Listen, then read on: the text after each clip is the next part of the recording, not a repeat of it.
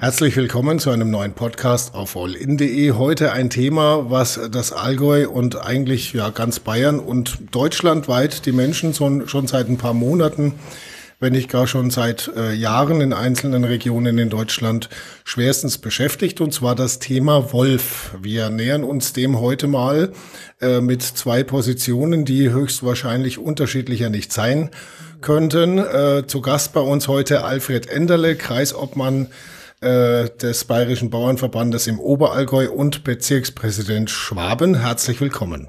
Grüß Gott. Und dann haben wir Thomas Frei, Regionalreferent für Allgäu-Schwaben vom Bund Naturschutz. Auch Ihnen herzlich willkommen. Auch ein Grüß Gott in die Runde. Tja, ich habe es gerade schon gesagt, die Positionen könnten nicht unterschiedlicher sein, hat man so den Eindruck. Herr Frei, wenn es nach dem Bund Naturschutz geht, dann ähm, hat der Wolf freie Bahn, oder? Ja, also ich denke, der Wolf ist ein Allgäuer. Den hat es immer gegeben hier, bis mhm. er ausgerottet worden ist. Und er hat auch seine Funktionen im Ökosystem, gerade wenn man das Thema Wald, Wild anschaut. Ähm, da gibt es ja durchaus auch äh, Probleme. Insofern denke ich, ist es sinnvoll, dass man einen Wolf zurückbekommen. Mhm. Aber, das sage ich auch ganz ehrlich, äh, die Landwirtschaft darf da auf keinen Fall allein gelassen werden. Das, was bisher an Unterstützung da ist äh, für die Landwirte, für die Bauern, das ist deutlich zu wenig. Und ich glaube, wir müssen jetzt aktiv uns äh, darauf vorbereiten, ähm, dass mehr Wölfe kommen und wir müssen eben im Bereich Herdenschutz ähm, wirklich aktiv vorangehen mit einer großen gesamtgesellschaftlichen Unterstützung, sowohl finanziell, aber auch in Richtung äh, Man- und Woman-Power. Jetzt haben Sie gerade den Kompromissball quasi schon rübergeschmissen an den Herrn Enderle. Herr Enderle ist der Wolfen-Allgäuer. Naja, es hat ihn mal gegeben bei uns, sagen wir es mal so. Man weiß ja nicht, was er für einen Dialekt drauf hat, wenn er gerade hier ist. Gell? Also unstrittig äh, gehört der Wolf zur Natur dazu. Man muss mhm. sich aber natürlich fragen, ob er überall sein muss. Mhm. Es ist nämlich auch unstrittig, dass der Wolf, wenn man es jetzt weiterfasst, äh, Europa oder gar die ganze Welt betrachtet, eigentlich nie vom Aussterben tatsächlich bedroht war. Mhm. Richtig ist es, dass man bei uns ausgerottet hat. Und richtig ist auch, dass wir lange Ruhe hatten, aus unserer Sicht Ruhe jetzt, mhm. weil ganz einfach äh, die Ostgebiete, also damals die DDR-Grenze da war und Polen und Russland, Weißrussland, wie sie alle heißen, die ja reichlich mit Wolfen bestückt sind, äh, dass die Tiere nie zu uns kamen. Mhm. Also bis 1990 war es kein Thema. Und als dann die Grenze aufging und auch in, in den heutigen östlichen Bundesländern der Wolf nicht mehr bejagt wurde, weil ja auch dann die DDR-Gebiete unter die europäischen Artenschutzvorgaben äh, fielen, Aha. seitdem ist es ein Thema. Und da muss man natürlich aus landwirtschaftlicher Sicht sehen, dass der Wolf äh, sich sehr stark vermehrt. Wobei, und das also, stellt uns schon vor große Herausforderungen. Ja, wobei der Bauernverband da ja eine relativ klare Position vertritt. Also ich übersetze jetzt mal das, was auf der Webseite vom äh, Deutschen Bauernverband steht, nämlich wo Kulturlandschaft ist, hat der Wolf nichts zu suchen. Naja, also gut, ja, kann man so sehen, mhm. weil die Landschaft, gerade bei uns die Landschaft, die die Menschen ja so schätzen und die zu Tausenden, wenn nicht zu Hunderttausenden zu uns kommen, die kommen wegen dieser Kulturlandschaften. Wir leben nicht in einer Wildnis, in keiner Naturlandschaft, sondern das sind meine Vorgänger gewesen, unsere Bauern und Bäuerinnen, die die Landschaft geformt haben. Und wenn der Wolf da natürlich absolute Priorität hätte und äh, über allem stehen soll, dann wird sich die Landschaft verändern. Und dann muss man das so sehen. Also die Bevölkerung wird sich entscheiden müssen.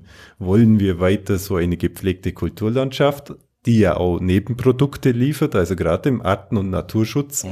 sind ja gerade die Weidetiere extrem wichtig. Äh, oder wollen wir tatsächlich einem einzelnen Raubtier den absoluten Vorrang geben? Und das ist eine Entscheidung, die muss gesellschaftlich gefällt werden. Und darum sagen wir natürlich, es gibt Regionen, äh, wo sich der Wolf ja auch als erstes angesiedelt hat, auf ehemaligen Truppenübungsplätzen und so weiter, äh, wo auch der Konflikt zur Landwirtschaft relativ gering bleibt Aha. und sich ja auch gezeigt hat, da geht es einigermaßen miteinander. Aber es wird Regionen geben, wo diese Koexistenz so nicht möglich ist. Und da sind wir der Meinung, da muss, äh, muss es Weidevorranggebiete geben, also Gebiete, wo die Weidetiere höher zu, einzuschätzen sind und wichtiger sind als der Wolf. Aha. Und da muss natürlich dann auch eingegriffen werden. Und man muss auch sehen, wie sich die Bestände entwickeln. Also alle drei Jahre verdoppelt sich der Wolfsbestand in Deutschland, seitdem man wieder haben. Gut, wenn man das jetzt mal aufs Allgäu umrechnet, wir hatten jetzt einen Balderschwang und einen Nachweis in, im, im äh, Ostallgäu zuletzt, ähm, wo man nicht weiß, ob es nicht sogar vielleicht dasselbe Hund ist. Also da stehen, glaube ich, die, äh, die Auswertungen noch aus. Wenn man das jetzt hochrechnet, hätten wir quasi in drei Jahren maximal sechs Wölfe. Ja, ja, jetzt bei uns im Allgäu. Ja. Gut, wie viele durchziehen und unsere Weidetiere nicht angreifen, das wissen wir nicht. Mhm. Wahrscheinlich sind mehr durchgezogen. Die kommen ja sehr weit. Aber ähm, wir müssen ja ganz Deutschland oder ganz Europa betrachten, wie sich die Bestände entwickelt haben. Mhm. Dass die jetzt bei uns mehr durchziehen und irgendwann auch sesshaft werden werden, das wird sich so ergeben, ganz logisch. Äh, das kommt ja daher, dass in anderen Regionen sich die Wölfe sehr stark vermehrt haben. Mhm. Und es gibt, es ist ganz einfach so, wenn eine Tierart keine natürlichen Feinde hat, außer dem Autoverkehr, der ein paar Wölfe entnimmt. Ja, da habe ich äh, nachher noch ein paar Zahlen äh, dann, dann äh, muss der Mensch irgendwann regulierend eingreifen. Und äh, mhm. da können wir jetzt natürlich nur lang ideologische Grabenkriege führen, aber das wird so kommen. Herr Frei, ähm, also wie gesagt, die Position vom Bauernverband ist klar da wo Kulturlandschaft ist, also ich sage jetzt einfach nochmal so, wie, wie es eben auch äh, transportiert wird, hat der Wolf nichts zu suchen. Äh, Sie haben vorhin in Ihrem Eingangsstatement ein, äh, ja, doch schon ein ähm, dezentes sowohl als auch durchblicken lassen, wobei auch die ähm, die, die Haltung des Bund Naturschutz eigentlich relativ klar transportiert ist, nämlich der Wolf äh, ist da und er soll da bleiben und er muss unbedingt geschützt werden. Kann es denn ein gepflegtes sowohl als auch geben, Ihrer Meinung nach? Also der Wolf ist ja ein Kulturfolger. Der braucht keine Naturlandschaft. Und auch wo er sich jetzt ausgebreitet hat, das ist in Kulturlandschaften. Es ist unzweifelhaft, dass es da auch immer wieder Probleme gibt. Mhm. Ich bin aber trotzdem der festen Überzeugung, auch aus eigener Erfahrung, dass es ein sowohl als auch äh, geben kann. Also, Was heißt wir, eigene Erfahrung? Wir, naja, also wir beschäftigen uns äh, intensiv mit Herdenschutz seit vielen Jahren, sind auch selber da aktiv und äh, unterstützen da Landwirte, die, mhm. die da ähm, das vorantreiben wollen. Ich meine, das ist immer schwierig. Äh, also es gibt, es gibt äh, keinen wolfsicheren Herdenschutz. Und ich sehe wirklich, Herr äh, Enderle, auch, auch die, große, die großen Schwierigkeiten, die da auf viele Landwirte zukommen. Gerade diejenigen, die extensiv wirtschaften, die Weidewirtschaft betreiben. Ähm, ich meine, da ist die Landwirtschaft eh und in vielfältiger Hinsicht äh, unter Druck und jetzt kommt nochmal äh, eine neue Baustelle, sage ich mal, dazu und die soll auch noch bewältigt werden. Mhm. Also da habe ich für jeden einzelnen Landwirt, der sagt, also ich drehe eh schon am Rädle und jetzt soll ich das, soll ich noch, noch wolfsichere oder Wolfs... Äh, Sicher gibt's nicht, aber mhm. ähm, Möglichst risikoreduzierende äh, Zäune machen oder soll nur äh, mich mit einem Herdenschutzhund gegebenenfalls auseinandersetzen, da habe ich, da habe ich größtes Verständnis grundsätzlich. Ein sehr Deswegen, schönes Wort übrigens gerade, äh, Wolfsrisiko reduziert. Genau, aber vielleicht kann ich. Schreiben wir uns mal auf. Genau, aber vielleicht kann ich, kann ich kurz noch weiter ausführen. Also. Mhm, ja, gern. Also ich glaube, dass es eine Illusion ist zu sagen, ähm, wir kriegen wolfsfreie Gebiete, weil die wird es nicht geben. Also da müsst ihr ganz Mitteleuropa äh, wolfsfrei machen und auch das wird schwierig. Also da müsst ihr die äh, Methoden wie vor 150 Jahren mit Vergiftungen und volle Kanne anwenden. Das, das, da, zu dem werden wir nicht kommen. Insofern denke ich, gibt es gar keinen anderen Weg, egal ob man den Wolf will oder nicht will. Das ist, mhm. glaube ich, völlig irrelevant, als äh, ja, konstruktiv äh, mit dem Wolf umzugehen und zu schauen, wie können wir Herdenschutz am besten machen. Und ja, da muss man jetzt schon auch einmal fürs Allgäu sagen, wo, wo sind denn wirklich die großen Gefahren? Also der Wolf an sich hat äh, nur im kleinen einstelligen Bereich in seinem Nahrungsspektrum äh, normalerweise Nutztiere drin. Und davon sind ähm, der allergrößte Teil Schafe und Ziegen, also 95 Prozent. Jetzt ähm, Gut, Gämse Rind, können auch ja, dazu. ja gut, das sind ja dann, das ist ja Wildtiere. Also der, der größte Teil sind Wildtiere. Und es gibt auch sowohl äh, einzelne Jungwölfe als auch ganze Rudel, die äh, überhaupt nicht mit Nutztieren äh, in Konflikt kommen, weil die haben sich total spezialisiert auf, auf Wild, auf Reh, auf Rotwild. Gerade die Gebiete, wo Rotwild viel da ist, und da sind wir ja im, gerade im Oberallgäu eines, einer der deutschlandweiten Hotspots, was die Rotwilddichte anbetrifft, äh, da äh, sind äh, Wölfe auch gerne da, weil sie da ihr natürliches Futterspektrum haben. Ist es so, Inso- dass, dass, dass Kühe und Kälber da relativ safe sind? Kälber habe ich nicht gesagt. Moment mal, Ah, vielleicht, okay. vielleicht darf ich kurz noch sagen. Also, also ich glaube, eine, eine ausgewachsene Rinderherde oder auch zwei, dreijährige Schumper in, in einer Herde, da wird es auch den ein oder anderen Angriff geben. Das wird Haben wir ja stattfinden. schon erlebt. Das Genau. schon passiert. Äh, aber das ist, sage ich mal, in, wird so selten sein, dass es äh, in einem gewissen Rahmen im natürlich, also nicht im, ja, im natürlichen Risiko ist. Da braucht man dann eine sehr unbürokratische Hilfe, äh, auch eine entsprechende Entschädigung. Ich glaube, bei, bei älteren Rindern kann man damit sehr gut umgehen. Was anderes sind Kälbler. Also und die, und sage ich mal, die bis Einjährigen, die auch auf den Alpen sind.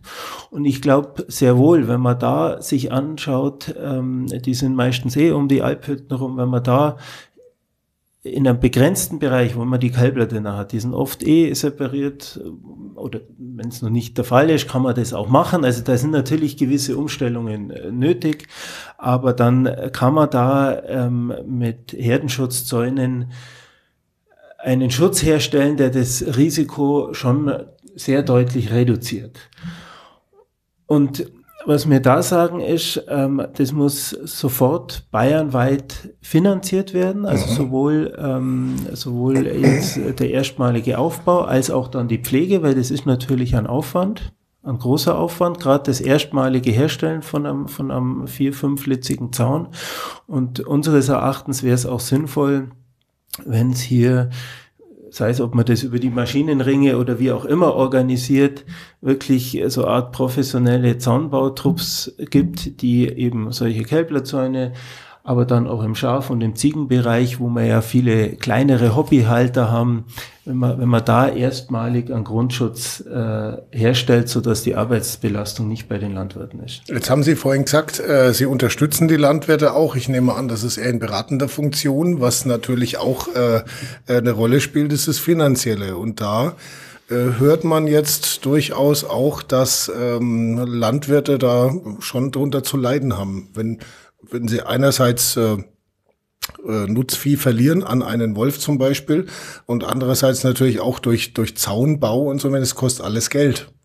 Ja, klar, Das, kostet das wird Geld. zwar zu einem Teil dann übernommen, eben über diese sogenannten Es gibt wie jetzt eine Förderung dafür auf bayerischer Ja, Ebene. genau. Ja, in bestimmten Gebieten. In den Förderkulissen, den sogenannten. Im Oberallgäu, Immenstadt, Linie Mhm. OE und so ins Osteigall rüber. Und seit dem Osteigall die Risse sind, ist ja, glaube nochmal erweitert worden um ein paar Gemeinden. Ja, das halbe Ostallgäu ungefähr ist mittlerweile Förderkulisse und das südliche Oberallgäu eigentlich auch komplett, wenn man sich so anschaut Ja, genau, die. Linie ab Immenstadt rüber halt.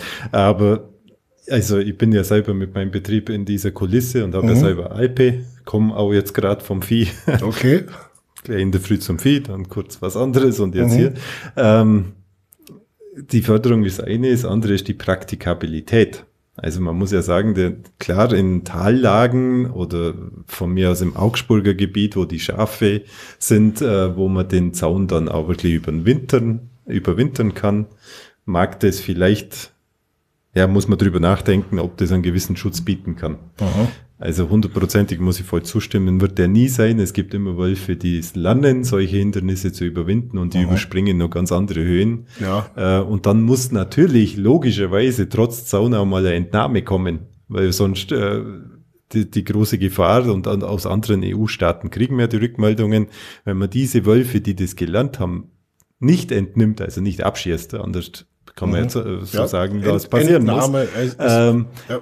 dann geben die das an andere weiter und Mhm. dann lernen das immer mehr und so. Wolf ist ja schon ein sehr kluges Kerlchen. Also da muss man dann auch handeln, trotz Zaun. Also das mhm. muss jedem klar sein, dass es dann auch ein Handeln geben muss. Und der Bund Naturschutz sagt lieber einen höheren ja. Zaun oder? Nein, nein, also äh, wenn, wenn äh, Wölfe da sind, die gelernt haben, äh, einen Zaun zu überspringen, dann ist da völlig d'accord, dass dann auch Entnahmen stattfinden müssen. Also ich meine, ähnliche Regelung haben wir auch beim, beim Biber da gibt es auch lang. Gedauert. Anderes, hat lang ja, aber ja, da, doch, das hat sehr lang gedauert. So lange darf es beim Wolf nicht dauern, weil aber, der ganz andere Auswirkungen hat auf die Landwirtschaft. Wer also, entscheidet also, das dann vor Aber darf ich das nochmal ja, ausführen? Gern. Seine ist das, wo macht es vielleicht Sinn, das mal mhm. auszuprobieren?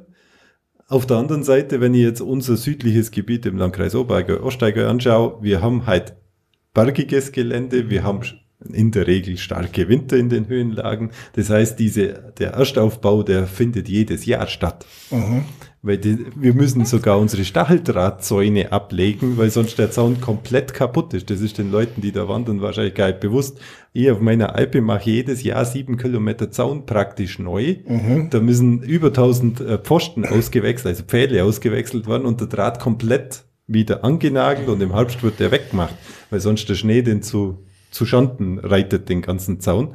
Und das wäre natürlich mit diesem Schutzzaun genau das Gleiche. Das heißt, die Kosten fallen jedes Jahr an. Aha. Die also Truppe ist sehr gut beschäftigt. Ich bin gespannt, ob man solche Leute findet. Wenn man die Mimik und Gestik also, vom Herrn Frei gerade richtig ja, deutet, ist er da anderer Meinung. Ich höre dich ganz zu, jetzt würde ich es gerne noch ja, ausführen. Genau. Äh, die Landesanstalt für Landwirtschaft hat, glaube vor zwei Jahren mal ermittelt, was so eine Zäunung in ganz Bayern kosten würde, obwohl da die schwierigsten, die Alp- und Almgebiete nicht berücksichtigt waren, weil da wird es nochmal teurer. Mhm. Und das hat irgendwas um die 280 Millionen Millionen hätte diese Erstzäunung gekostet. Das ist viel Geld. Das ist viel Geld. Und da muss man sich natürlich jetzt, es mag Gebiete geben, da weiche ich jetzt vielleicht von anderen Kollegen ab, die da viel schärfer formulieren würden.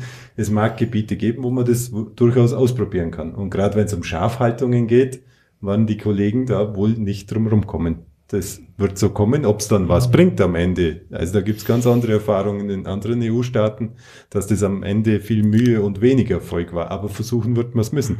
Aber bei uns im Alpengebiet sehe ich diese Möglichkeit eigentlich nicht. Herr Frei, bevor Sie da jetzt äh, reingrätschen, mhm. äh, von mir nur kurz der Gedanke, also wenn man sagt, äh, gut, Wolf sicher so richtig geht sowieso nicht. Ich habe neulich auch mal gehört, das hängt auch von der davon ab, ob zum Beispiel da ein Hang ist, dann bringt ein ja, Zaun genau. eh nichts, weil er dann eh drüber hüpft. Oh. Und dann versucht man eben möglichst wolfsichere Zäune zu machen. Äh, wenn ich mir jetzt so vorstelle, wie ein tatsächlich maximal wolfsrisikosicherer äh, Zaun ausschaut, dann weiß ich nicht, ob äh, Naturschutzfreunde mhm. da an dem mhm. Anblick Spaß hätten. Also man muss jetzt gerade so in der Alplandschaft ja, halt, ne, ja, Wanderer, genau. Touristen, was halt da jetzt dann noch so eine Rolle spielt. Also ich meine, wir haben ja vorher darüber geredet, ähm, wer gefährdet ist. Das sind Schafe, das sind Ziegen und das sind Kälber junge Kälber, sagen wir, bis zum Jahr. Mhm.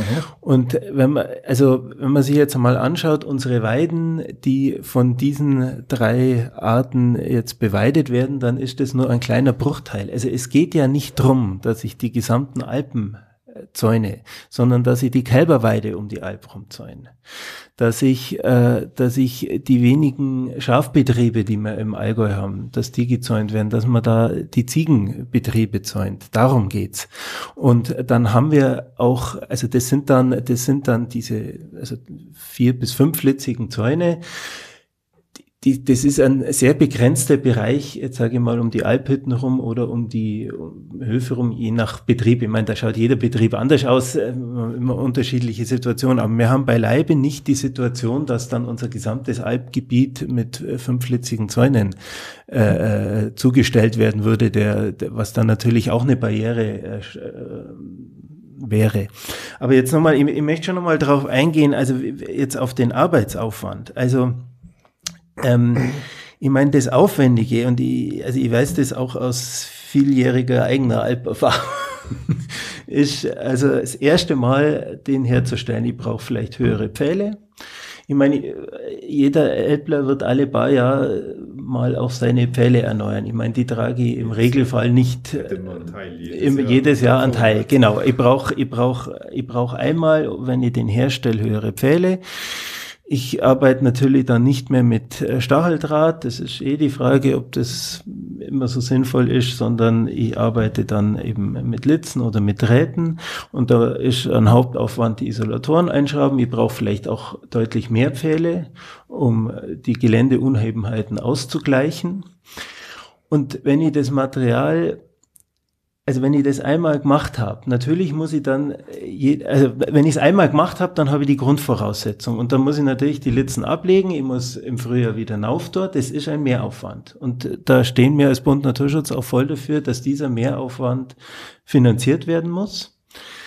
Aber es ist nicht so, dass ich jedes Jahr diese komplette Grundausstattung neu machen muss. Und es ist wirklich, also wenn man wirklich auf die Kalbler geht, dann ist es ein überschaubarer Bereich. Also ich glaube, das ist dann schon darstellbar. Also da bin ich überzeugt davon, auch aus eigener Erfahrung.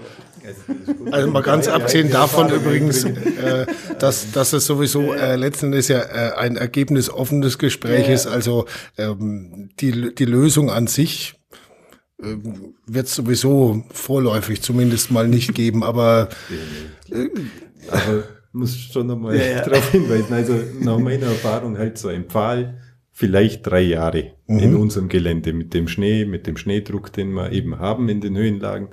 Äh, das heißt, ich muss immer ein Drittel auswechseln. Mhm. Und das äh, mal abgesehen davon, dass die auch was kosten, ist das eine Heidenarbeit. Vor allem in den Hochlagen, wo man sie hintragen muss, wo man nicht fahren kann. Also da hängt schon wirklich viel dran. Das muss einem schon bewusst sein. Mhm. Und man, also ganz klar müssen die komplett abgelegt werden. Richtig, abgelegt, äh, genau. wenn, wenn, wenn man sagt, okay, wir wollen nur die, die Tiere, die wirklich gerissen werden, in der Regel schützen, dann sind es wenige Bereiche, aber auch aus eigener Erfahrung. Wir hatten vor zwei Jahren ja in Wartach die Wolfsrisse und er war auch zu Gast bei mir auf dem mhm. Betrieb.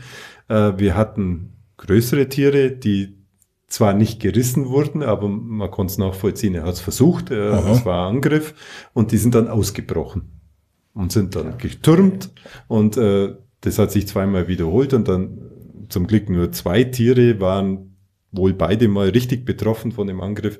Die waren so verstört, als wir sie endlich wieder gefunden haben im Gelände. Die mhm. musste man äh, runternehmen. Die, bei jedem äh, Geräusch sind die ausgeflippt. Also die waren nicht mehr, vorher waren die handzahm Aha. und die waren verstört einfach. Das muss man sehen. Also das Risiko, klar, die sind nicht gerissen worden, die sind halt angegriffen worden. Er hätte sie wahrscheinlich auch gekriegt, weil sie schon zwei ja. Jahre alt waren. Verletzt ist ähm, schlimm genug. Aber ja. auch das Risiko besteht natürlich, ja. dass Herden durchgehen. Wir haben die Abstürze gehabt am Oberjoch vor zwei Jahren, äh, wo Tiere dann abstürzen, die zwar nicht gerissen worden werden wahrscheinlich, aber trotzdem zu leiden haben. Mhm. Und was natürlich gerade, wenn sich das in den Tallagen auch wiederholt, dann im Herbst, wir haben natürlich dann auch eine Gefährdung. Die Tiere könnten durchaus ausbrechen, auf der Straße sein, auf den Bahngleisen sein. Und da sind wir beim nächsten Punkt. Dann ist dann der Tierhalter haftbar für Aha. solche Folgeschäden. Wer haftet, wenn dann ein Autofahrer in der Nacht in so eine Kuhherde oder Rinderherde reinfährt und womöglich gar ums Leben kommt, dann ist der Landwirt schuld, weil das er ist, grundsätzlich ja. haftet für seine Tiere. Das muss man dann auch überdenken. Also das, das hat ja. schon weitere Konsequenzen. Also das ist jetzt so, dass wir einfach sagen, ja, geht nicht, wollen wir nicht, mhm. war nie so, sondern das hat tatsächlich massive Auswirkungen auf unsere Familienbetriebe. Das ist natürlich auch das, wo ähm, viel auch bei uns immer diskutiert wird auf der Facebook-Seite und auch auf unserer Seite direkt, ähm, wo die Leute dann sagen, ja, wenn der Wolf erstmal in deinem Vorgarten steht, dann äh, wirst du mit anderen Augen sehen, wenn er, was weiß ich, deinen Hund oder deine Katze verletzt oder gar tötet oder was weiß ich, äh, Reste von einem Feldhasen auf deinem äh, Treppenabsatz sind. Ähm, ist, ist es so, dass man es vielleicht auch erst dann beurteilen kann, wenn's, wenn die Gefahr groß genug ist, Herr Frei? Also, also wenn es einen selber mal, wenn man betroffen, betroffen hat. Also Sie spielen jetzt auch auf die Gefährdung des Menschen an.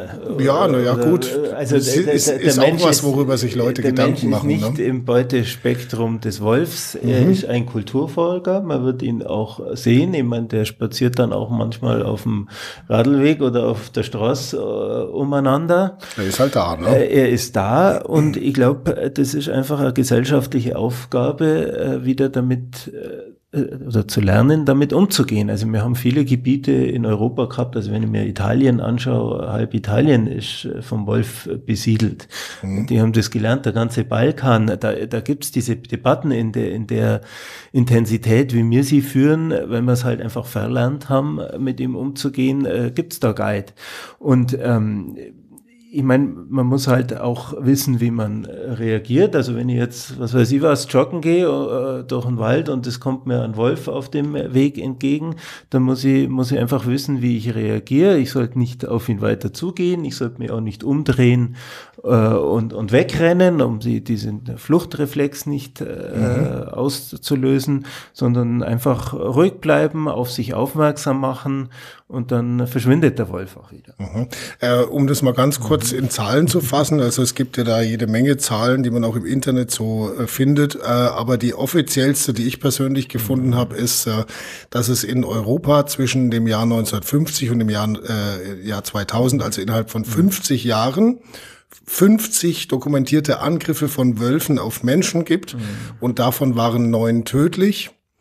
Ähm, das klingt jetzt auf 50 Jahre nicht so besonders viel, sage ich mal, wenn man es vergleicht mit anderen ähm, Ursachen, die man so im Straßenverkehr andererseits, so. andererseits ist es halt so, wenn man sich so vorstellt ja, ja, und ja. dann auch noch überlegt, gut, die meisten äh, Todesopfer sind tatsächlich dann auch Kinder, weil sie halt äh, aber jetzt, jetzt schauen Sie mal, wie viel, wie viele Kinder wurden von Hunden totgebissen. Das ist ein Vielfaches davon. Oh, die Diskussion ja, trotzdem, Sie mit Hundehaltern nicht Ja, trotzdem. Führen. Aber, aber, also ich meine, da muss man schon die Kirche im Dorf lassen. Also, und, und dann kann man die Neuen auch noch hinterfragen. Also da gibt es auch noch Aufschlüsselungen ja, das dazu, was, was da passiert nur ist. Nur um es nochmal einzusortieren, Fall. das war jetzt auf Europa.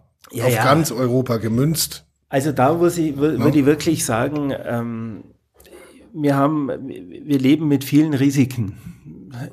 Das Leben ist risikobehaftet und wir leisten uns gesellschaftlich äh, ganz andere Risiken. Mhm. Von der Hundehaltung über den Straßenverkehr bis zu sonst noch was. Also, und da ist sicher der Wolf äh, kein wesentlicher Faktor für den Menschen. Wie sehen Sie das, Herr Enderle? Die Gefahr für also den Menschen den an Zahlen, sich? Was man natürlich dazu sagen muss, dass wir, ich habe es ja gesagt, bis 1990 gerade äh, im Westteil Europas eher relativ geringe Wolfsdichte gehabt haben. Also mhm. äh, man müsste dann auch in, im Osten nochmal schauen, wobei da die ganzen Zahlen, die veröffentlicht werden, man kann es immer auch hinterfragen. Aber unstrittig ist, dass wenn die Situation so ist, wie sie auch früher, als der Wolf bei uns daheimisch war, wo die Kinder die Tiere gehütet haben, da gab's diese Todesfälle. Das gab's ganz einfach, weil der Kind natürlich nur leichter zum Reißen ist als mhm. das Tier, als es behütet hat. Ähm, aber Momentan, also da würde ich jetzt keine Panik verbreiten. Ich sehe jetzt das Risiko bei uns, zumindest im Allgäu, geht für mich gegen null, dass der Mensch momentan mit dem Wolf so äh, in Berührung kommt, dass er dabei zu Tode kommt. Also das glaube ich jetzt nicht. Und das sind dann auch extrem ja. Diskussionen, die man jetzt in unserer Region nicht führen muss. Wenn man jetzt natürlich nach Ostdeutschland schaut, äh, wo sich Bürgerinitiativen bilden, wo die Leute einfach Angst haben, ob das jetzt begründet ist, das will ich gar nicht beurteilen. Mhm. Ich wohne da nicht. Aber ich kann aus Erfahrung sagen, als wir die Risse bei uns im Dorf hatten vor zwei Jahren, da haben nicht die Landwirte äh, alleine äh, sind da auf die Barrikaden, sondern auch viele, die in Häusern wohnen, am Waldrand und so mhm. weiter, die kleine Kinder haben. Ich kriege auch jetzt Anrufe aus dem Ostallgäu, wo Mütter sagen, hey, ihr seid doch die, die sich da dagegen aussprechen, ich habe kleine Kinder, ich lasse meine Kinder nicht mehr unbeaufsichtigt äh, am Waldrand spielen. Mhm. Ob das jetzt begründet ist momentan, das weiß ich nicht, aber die Ängste sind da. Das ja. ist ganz klar. Und das sind auch durchaus auch nachvollziehbare. Und ich glaube, der Naturschutz tut sich auch keinen Gefallen also das, der Herr Frey hat das ja jetzt auch gemacht, aber es gibt ja auch Naturschützer, die sagen, das sind alles Märchen, das hat alles, die Gebrüder Grimm haben das erfunden. Mhm.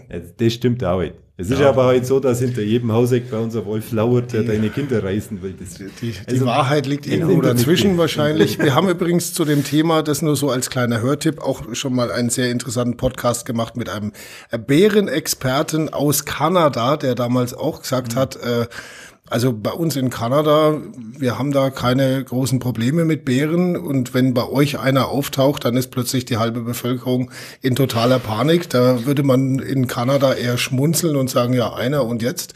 Äh, so ähnlich ist, glaube ich, die Situation, auch wenn man es vergleicht vielleicht mit äh, osteuropäischen Gebieten, wo es relativ viele Wölfe gibt und, äh, und eben jetzt bei uns. Und wenn dann ein Wolf mal auftaucht, dann ist plötzlich die Panik groß. Das ist sicherlich auch Aber man muss äh, übertrieben. sehen, in diesen Gebieten, die Leute haben Erfahrung. Ja, die gehen genau. natürlich sehr pragmatisch Ja, damit um. Wenn genau. Sie jetzt Berichte sehen äh, Der- von Schäfern in Rumänien, Ja. die sind bewaffnet. Genau. Und, Und zwar der- nicht, weil sie ihre ja. Nachbarn nicht mögen, sondern weil der Wolf regelmäßig vorbeischaut. Ja. Und wenn der dann beschossen wird, die treffen den wahrscheinlich äh, beim hundertsten Mal einmal, Ja.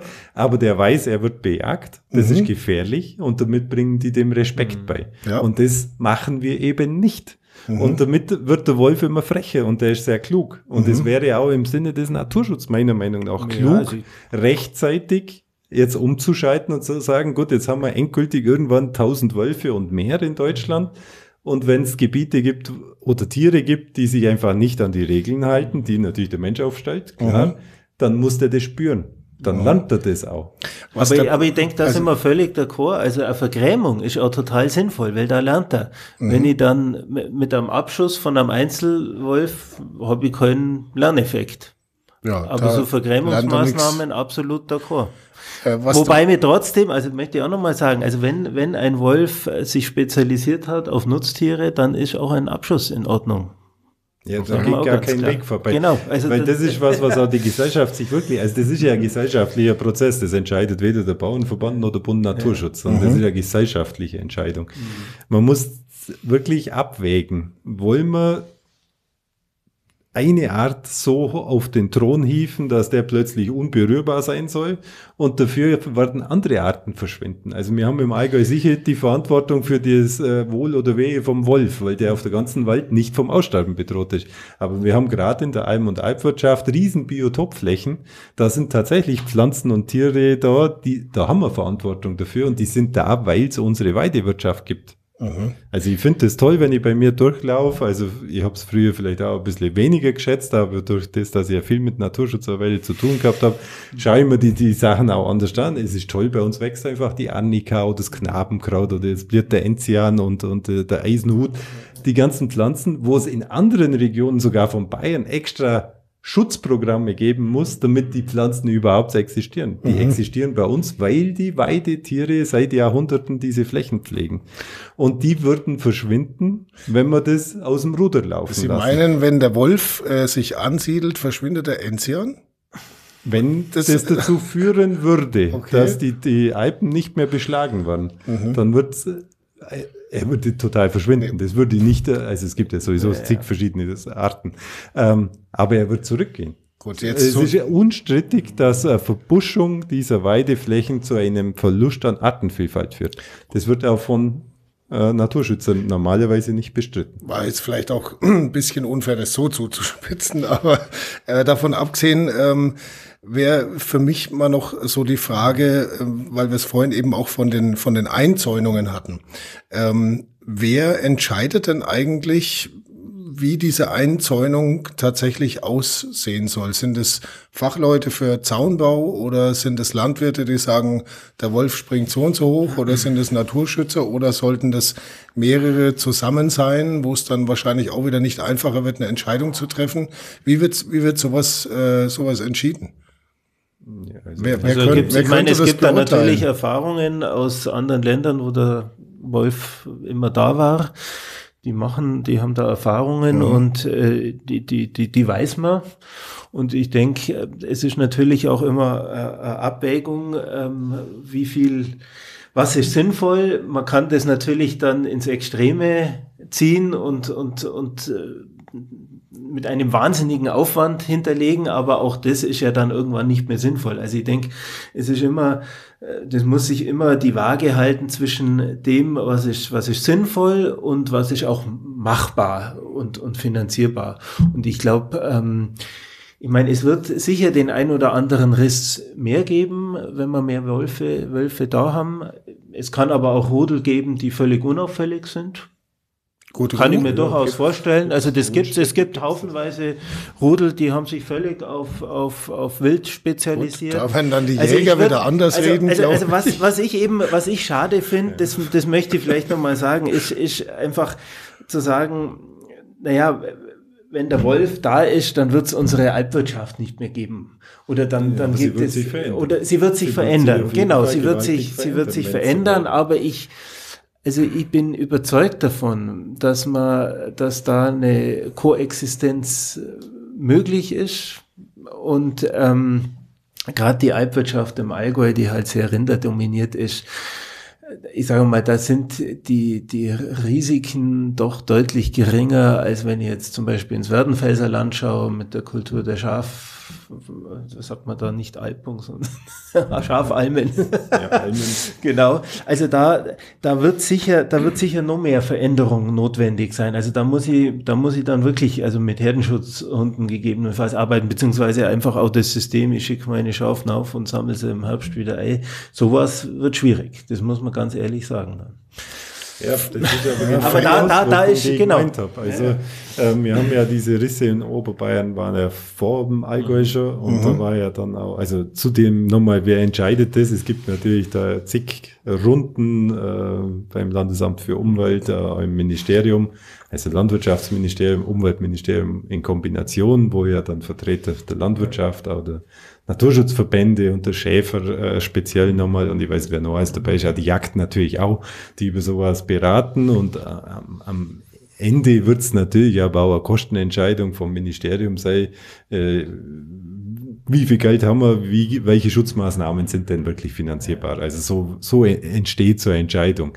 Aber mal der Kollege hat es ja vorhin selber gesagt, einen hundertprozentigen Schutz wird es sowieso nicht geben. Mhm. Nur dazu in unserem Gelände. Also es gibt ja jetzt auch dieses Projekt, wo man schaut, ob äh, Gelände überhaupt schützbar mhm. sein kann durch Zäunung. Da gab es ja zwei Pilotprojekte, war ja Teil vom Allgäu dabei und, und, und in Garmisch, glaube ich, war es. Da soll es ja jetzt ein Endergebnis geben und auf das aufbauen, aber veröffentlicht hat man es leider nicht. Das wäre natürlich für die Grundeigentümer auch interessant zu sehen, was sich denn die Beamten für einen Verhaltenskatalog da gegeben haben, aber ich habe ihn noch nicht gesehen. Mhm. Und auf das aufbauen soll jetzt eine Weideschutzkommission für ganz Bayern, wenn ich es recht verstanden habe, festlegen, welche Gebiete sind schützbar und welche nicht. Also unsere Meinung ist klar, die Almen und Alpen durch die Topografie sind auf keinen Fall in der Form schützbar, dass man die komplett einzäunt. Zu viele Hügel, Und auch die, äh, die Schutzhunde, die ja jetzt mhm. auch, glaube 3000 Euro pro Hund, gibt's jetzt Förderung vom Ministerium auf Antrag. Die halte ich in Tourismusregionen, also flächig, nicht für einsetzbar.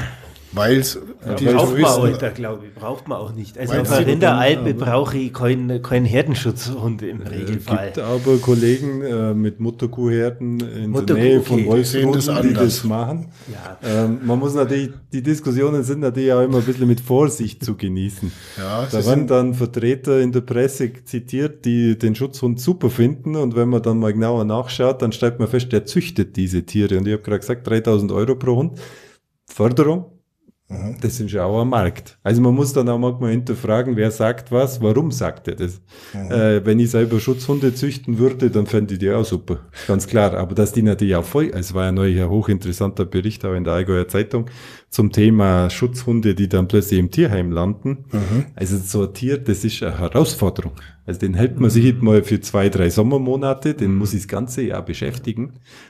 Da hat der Nachbar das ganze Jahr Unterhaltung, wenn der am der Hofstalle dann ist, weil der sich auch äußert und bewegt werden muss. Also das ist alles nicht so einfach. Also wir haben schon gute Gründe, warum wir dem Ganzen so kritisch gegenüberstehen.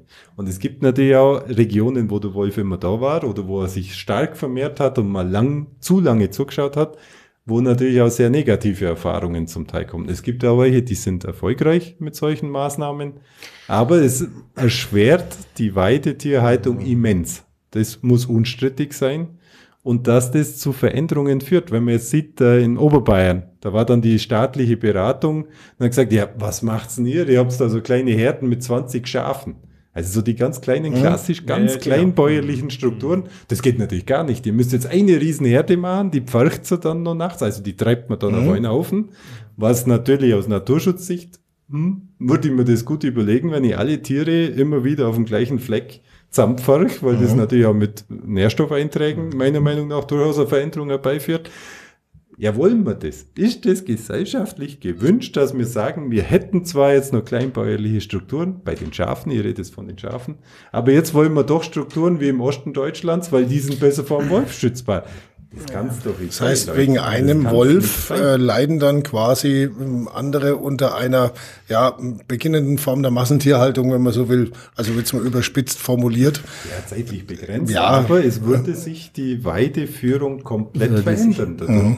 Und das muss man, also das ist was, ich glaube, da muss es einem Naturschützer eigentlich innerlich schier zerreißen. Einerseits klar, Wolf, tolle Tierart, toll, Mhm. Hat auch andere Nebeneffekte, auf die ich damit eingehe. Ja, Sie schauen auch äh, gerade sehr nachdenklich, Herr Und auf der anderen Seite habe ich natürlich auch Nachteile im Naturschutz. Darum habe ich es vorhin mhm. gesagt, wir haben schon Arten, für die wir in Bayern und vor allem im Süden Bayerns Verantwortung haben. Mhm. Für einen Wolf, meiner Meinung nach, nicht. Weil den gibt's zuhauf, der kann auch auf einer Mülldeponie leben. Ja, mittlerweile wieder, wenn ich das richtig weiß, weil er, weil er durchaus ähm, eine Zeit lang vom Aussterben bedroht, oder? Ja, bei uns, aber weltweit nicht.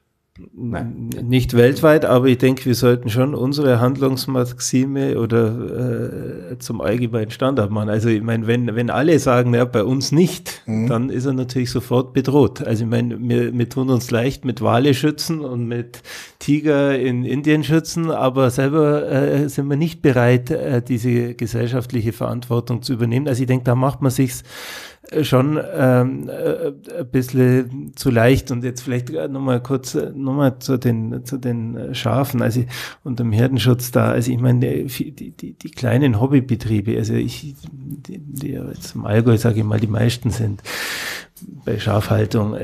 Also ich denke, da ist wirklich viel mit ähm, ja, Herdenschutz in Form von Zäunen machbar wie gesagt, nicht sicher, aber da kann man das Risiko deutlich reduzieren. Und die großen Schäfer, die großen Schafhaltungen, die das professionell machen, ich denke, da ist wirklich ein Herdenschutzhund auch sinnvoll. Also ich meine, die meisten großen Schafhalter haben ja Hütehunde.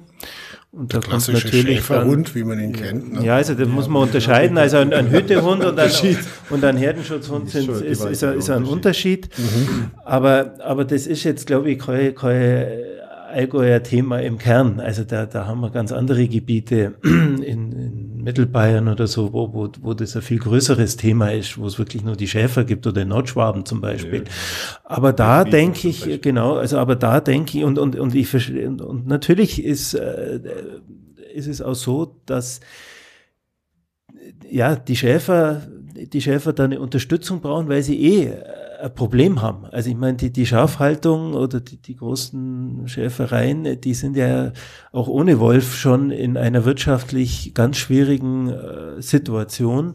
Und ich denke, ähm, aber das sind ja nicht die Masse. Also wenn ich mir, wenn ich mir anschaue, welchen Anteil an der Landwirtschaft das in Schwaben oder in Bayern ausmacht, das ist ein begrenzter, äh, überblickbarer Bereich. Und ich denke, da gilt es auch aus Naturschutzsicht ähm, äh, äh, vernünftigere Unterstützung auch äh, für diese Schäfer herzubekommen. Apropos, was und, und das ist dann wirklich, also ich, ich finde, das ist dann auch wirklich eine gesellschaftliche Frage. Also es gibt ja genug Umfragen, die sagen, mhm. okay, der Großteil der Bevölkerung in Bayern, in Deutschland befürwortet, dass der Wolf äh, wieder hier ist. Ja. Und wenn das so, wenn das so ist, dann müssen auch die entsprechenden Mittel für die gefährdeten Betriebe, und das ist, glaube ich, wirklich in Bayern übersichtlich, müssen zur Verfügung gestellt werden. Ich weiß jetzt gerade den äh, mhm. Facebook-Kommentar, der genau da drunter steht, nämlich der Großteil der Bevölkerung äh, wohnt in Städten, in, äh, in festen Häusern und hat keine Ahnung von Landwirtschaft. Ja, so, so logisch, dass man eine andere Wahrnehmung hat. Also ja. Ich muss sagen, aus, aus, persönlicher Erfahrung damals, als der Wolf bei uns eben da war, mhm. er hat sich ja dann zum Glück vertrollt und ist weitergezogen, so wie es aussieht. Äh, das ist schon ein Unterschied, wenn Sie irgendwo auf 1200 Meter ziemlich alleine äh, arbeiten und es wird dunkel Klar. und Sie haben das Gefühl, Mensch, da könnte der Wolf in der Nähe sein. Also ich bin jetzt keine ängstliche Natur. Mhm. Ich habe auch keine Angst, dass der mir was tut, das muss ich ehrlich sagen. Also ich hätte da keine große Angst. Hätte ich aber kleine Kinder an meiner Hütte oben, mhm. dann würde jede Mutter verstehen, die sagt, äh, ihr geht's mir, wenn es dunkel wird, nicht mehr raus. Und das ist schon eine Einschränkung von Lebensqualität, das muss man mal so sagen. Ob das dann begründet ist, zum jetzigen Zeitpunkt sei dahingestellt. Und da tue ich mir natürlich schon leichter, wenn ich irgendwo im Dorf oder gar in der Stadt, möglichst nur im dritten Stock in der Wohnung wohne, da finde ich den Wolf auch toll, ganz mhm. klar. Ähm, genauso, ja, das ist ja immer persönliche Betroffenheit. Ich meine, ich kann unterschreiben fürs Bienenretten, finde aber Stechmücken trotzdem schlecht. äh, das ist auch sowas. Ja, das ja. erlebe ich ja, wenn ich am Ammersee unterwegs bin, äh, Mords Zustimmung zum Volksbegehren, mhm. aber man möchte doch die Stechmücken vergiften. Mhm. Ja, das sind halt, sobald man persönlich betroffen ist, sieht die Welt anders aus. Ich glaube, am Chiemsee macht man das ja mittlerweile die, flächendeckend, gell? Ja, die Gesellschaft muss sich da, und natürlich dann die Politik, mhm. die ja eigentlich der Querschnitt der Gesellschaft sein sollte, die müssen dann entscheiden, wo sind die Prioritäten. Und das kann nicht sein, also auf Umfragen aufgebaut verliert die Landwirtschaft immer, weil wir sind nur noch zwei Prozent der Bevölkerung. Das heißt, wenn ihr in den Großstädten fragt zu Themen, wo die Leute sowieso sehr weit entfernt sind und die Fragestellung dann anders ist, dann kriege ich zu allem meine Zustimmung irgendwie. Aha. Also auf Umfragen kann man das nicht aufbauen, sondern da, da muss wirklich die Politik Verantwortung zeigen und muss abwägen. Also Umfragen können da nicht das Maß der Dinge sein. Also was mich auch immer so ein bisschen, ja, nicht direkt stört, aber ein bisschen wundert ist, sind immer diese offiziellen Sprachregelungen. Wir haben es ja dankenswerterweise heute schon mal sehr deutlich gesagt, dass es offiziell zwar Entnahme heißt, sogenannter Euphemismus, Letale äh, Vergrämung. Ja, letale Vergrämung. Wobei die Entnahme, die, die, die, die, die Entnahme beinhaltet theoretisch auch die äh, Lebendversetzung. Wobei das bei einem Wolf natürlich Blödsinn ist, weil der bis zu 800 Kilometer weit, glaube ich, wandert oder so ähnlich. Also ein, ein Wolf entnehmen heißt in der Regel, äh, ihn abzuschießen. Dann haben wir sowas wie Regulierungen.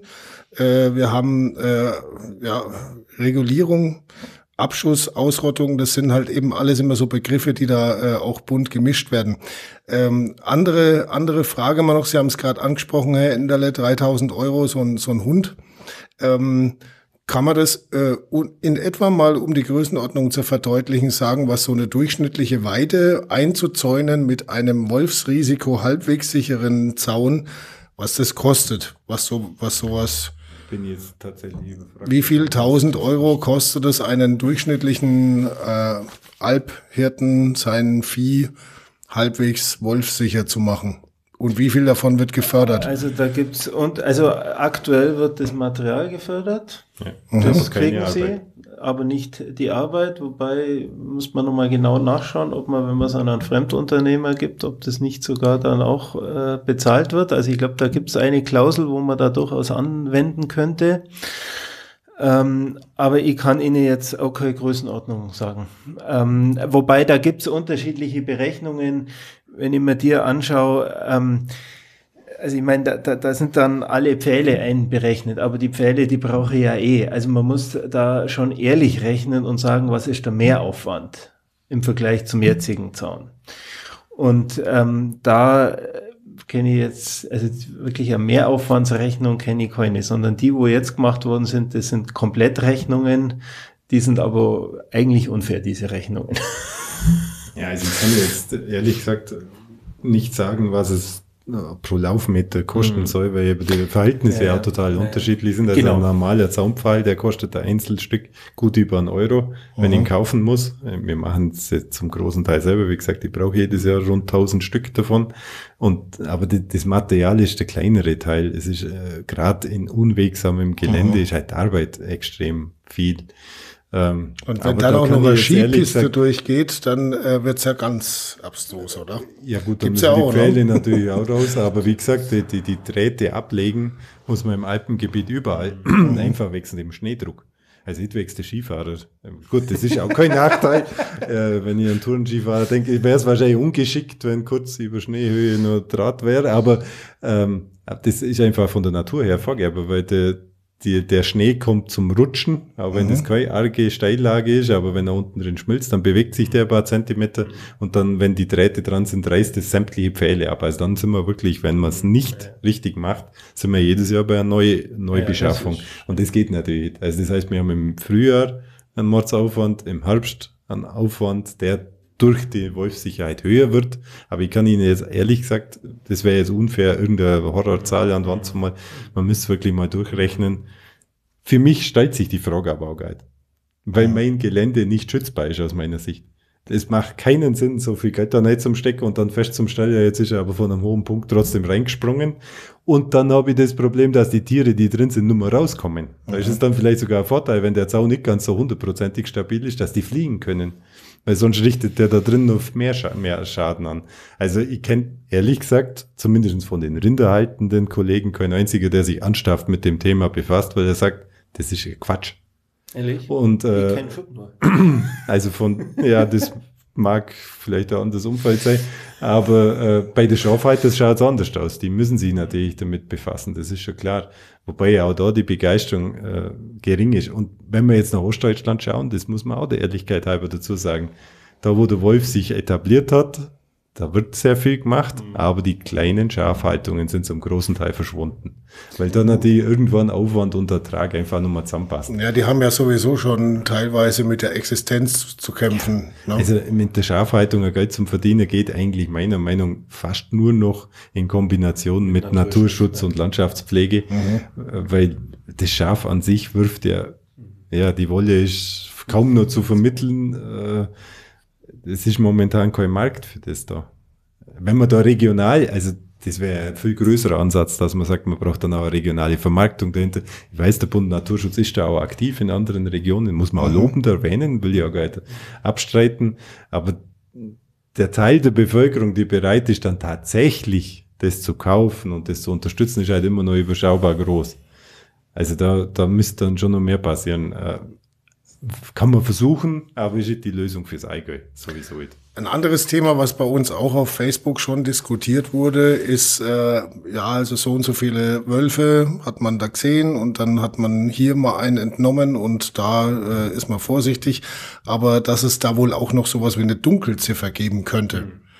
Wie groß ist die Versuchung von einem Landwirt, wenn er jetzt äh, feststellt, oh, da ist ein Wolf, ähm, das eben nicht direkt an die Behörden zu melden, zum Beispiel, wo es hingehört, sondern ähm, ein Dorf weiter wohnt der örtliche Jäger. Äh, Abschuss. Also das glaube ich weniger. Ich glaube, die Dunkelziffer ist eher die, dass wir viel mehr Wölfe da haben, als wir mitbekommen, weil wir kriegen ja übers LFU im Regelfall nur die nachgewiesenen, also wirklich hundertprozentig nachgewiesenen Risse gemeldet. Mhm. Das kommt in die Presse. Aber wenn irgendwelche Wölfe durchziehen, sich irgendwelche Rehe im Bergwald holen, was kein Mensch mitbekommt. Ähm, da wird, da wird, glaube ich, auch nicht unbedingt alles gemeldet, dann immer, ähm, dann, also von dem, und, und auch ein kleiner Bruchteil wird, wird nur gefunden. Also ich gehe davon aus, dass wir viel mehr Wölfe auch wenn es Durchzügler sind, ob es schon stationäre teilweise sind, weiß man nicht, aber dass wir viel mehr Wölfe da haben, als was wir mitbekommen. Hm, und, das und das ist, und das ist, ja, glaube ich, auch, ja. und das ist ja auch der zentrale Grund dafür, warum wir sagen, Leute, wir müssen jetzt gemeinsam mit der Landwirtschaft hier äh, so weit wie es irgendwie geht, konstruktive Lösungen finden, weil ich meine, jetzt gibt es irgendwo einen Riss am nächsten Tag in der Früh findet äh, der Landwirt, äh, was weiß ich was, das tote Kälbler oder die, die Geiß, dann ist der Wolf schon 50 Kilometer weiter vielleicht. Mhm. Ähm, da jetzt zu schauen, okay, das ist einer, wo vielleicht den, den, den, den Zaun übersprungen hat, den wird man auch in der Regel nicht so schnell erwischen, selbst wenn man es wollte. Also wir, müssen, es bleibt uns nichts anderes übrig, als in einen konstruktiven Herdenschutz reinzugehen, um eben das, das Risiko zu minimieren. Ob wir wollen oder nicht, eben gerade auch wegen der Dunkelziffer, die sich, die, die immer noch auch zunehmen wird. Also sehe ich auch so, dass mhm. mehr Wölfe durchziehen, als wir überhaupt mitbekommen. Das ist aber auch in der Natur der Dinge. Und der Wolf, der durchzieht und keine Schäden errichtet, der ist ja überhaupt gar kein Problem. Mhm. Also der ist ja wohl Na gut, irgendwas ähm, frisst er schon. Also, ja, ja. ja, natürlich muss er sich ernähren, aber das gehört ja irgendwo dann auch dazu. Äh, schwierig wird es dann, wenn er sich Problem. wo ansiedelt und sich nicht an die Spielregeln genau. hält. Aha. Dann wird es schwierig. Wenn der durchzieht und äh, irgendwo was reißt, ja, okay. Ich sehe es auch so.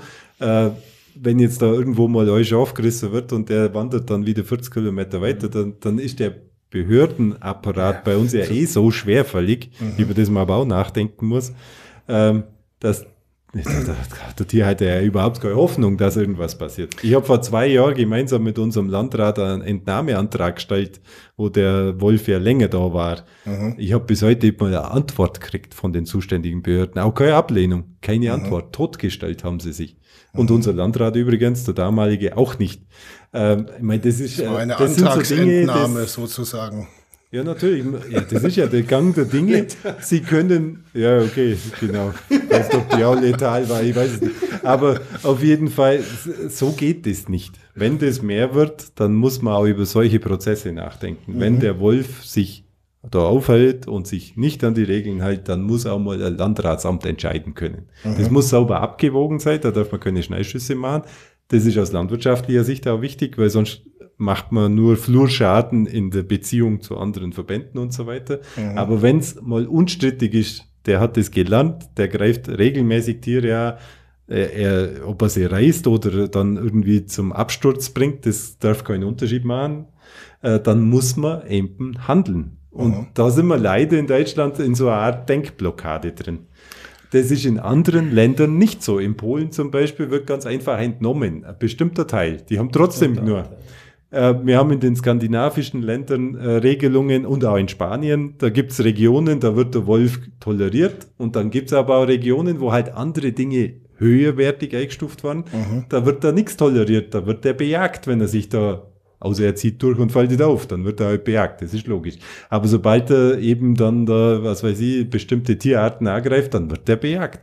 Das geht übrigens alles rechtlich. Das wird mhm. ja in mhm. Deutschland auch. Da drei Juristen drei Meinungen, man kommt keinen Meter weiter. Andere Länder machen es uns doch vor, dass es geht. Und da müssen wir einfach, ja, pragmatisch.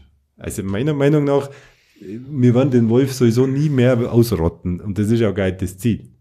Aber wir müssen einen Umgang finden mit dem Zustand, den wir dann haben, der allen Seiten irgendwie gerecht wird. Und momentan ist es leider schon noch so, dass äh, die Tierhalter eigentlich das Ganze ausbaden. Aha. Gibt's jetzt, äh, weil Sie haben es vorhin äh, äh, so beschrieben, so von der Vorstellung her wie beim Bär und dem Problembär und gibt's halt auch einen Wolf und einen Problemwolf, der sich halt nicht an die Spielregeln hält. Ähm, Gibt sowas im Moment im Allgäu? Ein echtes Problem, wo Sie sagen, den müssten wir rausnehmen? Also ich sehe das momentan nicht. Ich meine, da waren jetzt die Risse äh, im Ostallgäu, aber und seitdem ist Ruhe. Also ich kriege normalerweise schon relativ viel mit, wenn Unruhe draußen herrscht. Mhm. Also bei mir ist nichts angekommen. Ich vermute, er ist schon längst wieder ein gutes Stück weitergezogen. Ist meine Einschätzung. Aber wir müssen uns ja darauf vorbereiten. Wie gesagt, alle drei Jahre haben die jetzt seit 1990 ihren Bestand verdoppelt, die Wölfe in Deutschland. Mhm. Das heißt, wir das wird nicht bei Durchziehenden bleiben. Das brauchen wir unsere Leute genau. erzählen. Da ja, die wandern ja dann auch wird es ein Paar geben ne? und dann gibt es ein Rudel. Genau. Und dann verändert sich das gewaltig. Und wir können, wir sind heute genauso weit wie vor zwei Jahren in der Diskussion. Mhm. Mit dieser ganzen Weideschutzkommission und alles. Da hat sich ja eigentlich, wenn ich ehrlich bin, nichts bewegt. Also wenn ich das jetzt müssen wir doch schon so. Es ja. gibt jetzt zwar die Zaunförderung und ich glaube 30 Euro Schafprämie hat jetzt Bayern verkündet, aber vom Ablauf her sind wir noch genauso träge und genauso also, äh, die Fronten verhärtet wie vor zwei Jahren. Es das gibt quasi zu viele, die mitreden, oder? Und die sind dann teilweise auch noch zu weit weg oder zu, zu hoch angesiedelt, als dass man vor Ort handlungsfähig wäre. Habe ich das so richtig Also ich glaube, was ganz wichtig wäre, wäre jetzt zum Beispiel einmal eine pragmatische Lösung, dass in ganz Bayern äh, Herdenschutzprävention einfach gefördert wird. Nicht immer erst äh, hinterher, wenn einer mal zufällig irgendwo äh, äh einen Riss gehabt hat. Also das ist ein Oder eine Losung gefunden hat. Ja, ja, also, also da, da jetzt einmal ganz Bayern äh, in die Kulisse aufnehmen, ich glaube, das wäre das wäre wichtig. Und wir machen jetzt auf dem Bund Naturschutz äh, alpenweit auch ein größeres Live-Projekt, wo jetzt beginnt, wo wir auch also so äh, Schulungshöfe mit aufbauen wollen, wo man wirklich vor Ort mitbekommen kann und, und, und üben kann. wie, wie kann sowas, wie kann sowas ausschauen? Also ich glaube, dass man viel mehr jetzt in solche pragmatischen Präventionslösungen rein müssen.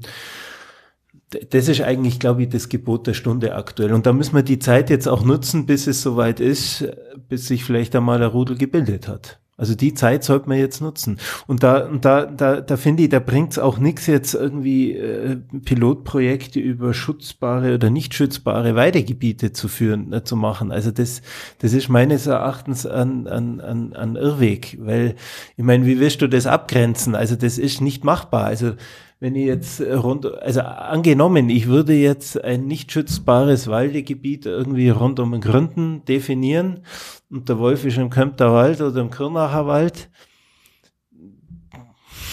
dann ist er trotzdem am nächsten Tag am Gründen. Also das ist, also wir werden, wir, wir müssen, wir müssen flächendeckend pragmatisch tun, was geht. Und das äh, mit der großen Unterstützung, nicht bloß mit Geld, sondern auch mit, mit Arbeitskräfteeinsatz. Also nochmal zu diesen Pilotprojekten. Also es hat erstens viel zu lang gedauert und außerdem hat man das Ergebnis nicht veröffentlicht. Muss ich schon nochmal kritisieren. Das ist keine Vorgehensweise.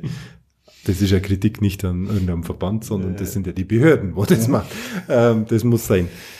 Und natürlich ist es so, wenn ich dann sage, diese Gebiete sind nicht schützbar in der Form, dann muss es einen zweiten Schritt geben, dann muss ich sagen, okay, uns ist da die Weidehaltung aber so wichtig, vor allem ja auch aus Naturschutzgründen, muss man nochmal betonen, äh, weil was auf den Alpen an landwirtschaftlichem Ertrag erzielt wird, das ist ja auch überschaubar, sondern das hat ja viel mehr gesamtgesellschaftliches Interesse dahinter.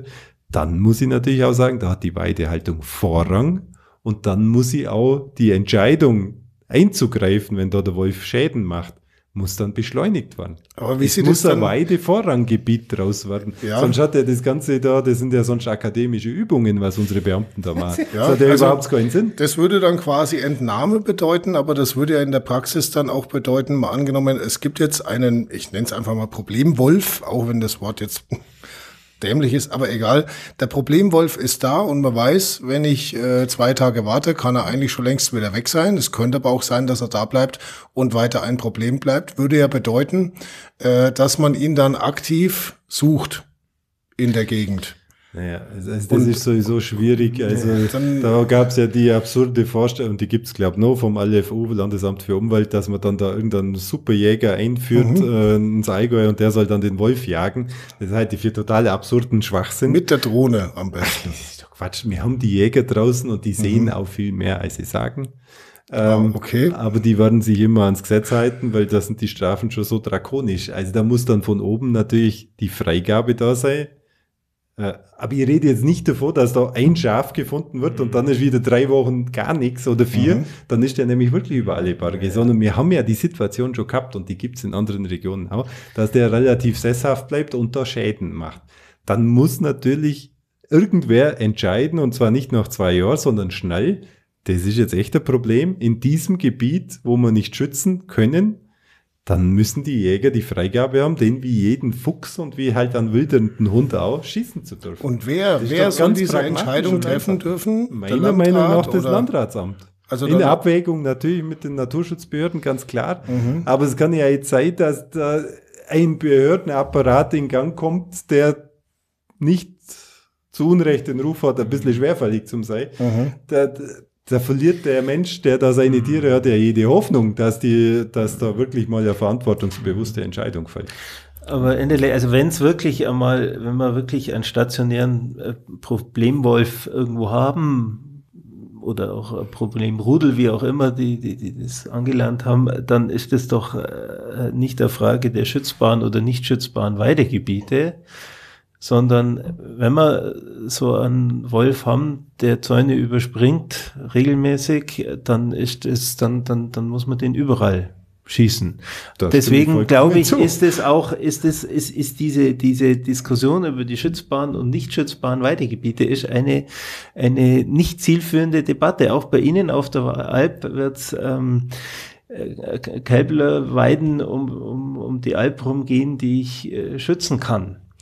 Also das, äh, die, ich, Das ist aber also trotzdem. die Frage was, ist, ob äh, man da nicht also- nochmal wirklich intensiv weiter debattiert, also einfach auch gern im Gespräch Bauernverband, Bund Naturschutz, wie man da zu einer, zu einer wirklich konstruktiven Lösung äh, kommen, weil also wir als Bund Naturschutz sind wirklich interessiert dran, hier konstruktive Lösungen mit den Landwirten zu erarbeiten und, und Fände es schön, wenn man also, da einfach noch. Ähm, die, aber diese nochmal die ja. Diskussion mit dem Schützbad, das kann nur ein Zwischenschritt sein zu der Diskussion, dass wir zu Weidevorranggebieten kommen.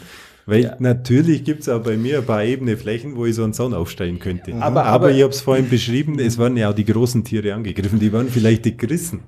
Aber wir haben die Beunruhigung, wir haben die Gefährdung, wir haben die Abstürze, wir haben die Tiere nicht mehr handelbar. Mhm. Wenn ich das Tier Nummer einfangen kann, das ist für einen Alpert ein Riesenproblem. Mhm. Also die Diskussion läuft, aber sie läuft sehr zäh. Aber Weide, also, wenn er irgendwann gar keine Glocken mehr tragen darf, ne? sich Leute über den Land okay. Aber egal. Da, da, äh, ein Satz noch. Also ja? Weidevorranggebiete würde ja dann wolfsfreie Gebiete bedeuten. Nein, Nein das ist Nicht. eine Illusion. Ein okay. wolfsfreies Gebiet ist eine Illusion, weil wir haben aber, immer Durchzieher und die sollen auch durchziehen, wenn sie keine Schäden anrichten. Aber, da aber das würde dann bedeuten, dass man da auch kein Wolfsrudel toleriert in so einem Gebiet.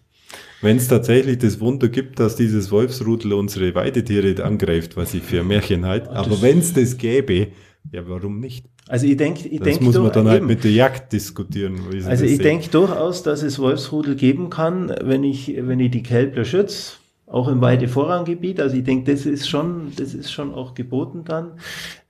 Da wird es da wird's Situationen geben, wo es geht, und da wird es Situationen geben, wo es nicht geht. Also fest steht auf also jeden glaub, Fall. Ich glaube, man muss den Einzelfall anschauen ja. und nicht über, über Gebietskulissen da diskutieren. Ich glaube, da kommen wir nicht weiter. Nee, also fest steht auf jeden Fall mal, dass Schilder nichts helfen werden, weil ja der Wolf nur begrenzt, äh, egal. Das hilft mal ähm, was Also das hilft beim Wolf dann erst recht nicht. Also ähm, was, was mich aber immer noch ein bisschen beschäftigt und da habe ich vorhin auch, äh, da haben wir die Antwort, glaube ich, übersprungen einfach. Das war, glaube ich, keine Absicht. Aber wenn man jetzt sagt, äh, man macht jetzt einfach mal pauschal Bayern zur Förderkulisse, so wie es der Herr Enderle vorhin ja auch schon vorgeschlagen hat, ähm, und äh, fördert es dann auch, dass Zäune entstehen und so weiter. Ich kann mir nicht vorstellen, dass den Leuten das lieber wäre, dass wir überall Zäune plötzlich dann haben.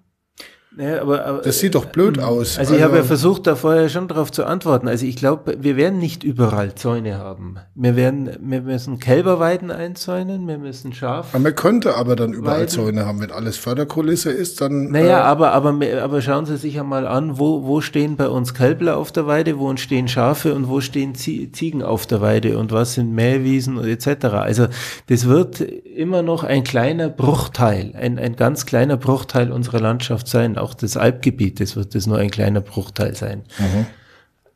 Vorausgesetzt, man will die anderen nicht schützen. Wenn man Wenn sagt, man genau. sagt, man will die Weidetiere bestmöglich schützen, dann wäre es schon so. Aber das ist ja auf, also das ist erstens ist mal in einem Tourismusgebiet vollkommen unvermittelbar, äh, weil die Leute wollen raus in die Natur und sie haben ja theoretisch auch das freie Betretungsrecht. Äh, und zum Zweiten aus Naturschutz und auch von Jagdsicht her wäre es ja Wahnsinn, wenn man die ganzen Wildwechsel und die ganze Aktivität, die ja da auch in der Natur stattfindet, würde mhm. ja da auch zu einem Teil unterbunden. Also das kann nicht sein. Also es kann niemals politisch und auch von keinem Verband das Ziel sein, das Allgäu einzuzäunen. Das wäre der Wahnsinn. Das wäre der ja, das, Wahnsinn. Das will keiner. Dann haben wir hier auf jeden Fall schon mal eine erste Gemeinsamkeit. Keiner, keiner, will das, keiner will das Allgäu einzäunen. Äh, niemand will problemlose Wölfe loswerden, wenn ich Sie richtig verstanden habe, Herr Enderle. Also sagt auch äh, keiner von Ihnen beiden Wölfe auf jeden Fall immer raus. Und äh, der Herr Frei, den habe ich jetzt so verstanden, dass Sie sagen, wenn ein äh, Wolf ein echtes Problem ist, dann äh, würde man ihn auch zum Abschuss freigeben, auch seitens des Bundesnaturschutz. Also es gibt durchaus Gemeinsamkeiten, stelle ich fest. Äh, und es gibt aber auch durchaus äh, noch Streitfragen, die noch offen sind. Äh, auf jeden Fall zeigt sich's wieder mal, wenn man die Dinge mal thematisiert, dass man sich durchaus auch auf halbem Weg entgegenkommt. Auch wenn da die eine oder andere Front wahrscheinlich trotzdem auch noch verhärtet bleibt. Sind wir mal gespannt, wie es weitergeht. Und äh, was ich für besonders bemerkenswert halte, ist, dass sie beide sich einig sind, dass es sowieso schon längst viel mehr Wölfe hier gibt, ähm, als, als der Bevölkerung bekannt ist. Wahrscheinlich als der Bevölkerung auch jemals bekannt wird. Was aber ja auch bedeutet, dass die meisten Wölfe überhaupt keine Probleme machen. Ne? Bisher zumindest, ja. Ja, das ist doch mal ähm, ein, eine gute Erkenntnis dieses Podcasts. Vielen herzlichen Dank Ihnen beiden, dass Sie sich die Zeit genommen haben und äh, die Positionen mal äh, dargestellt haben. Was wir natürlich ausgeklammert haben, ist äh, tatsächlich, also zumindest größtenteils der Bereich Tourismus und Jagd weil wir hatten niemanden vom Tourismusverband da und auch keinen vom Jagdverband.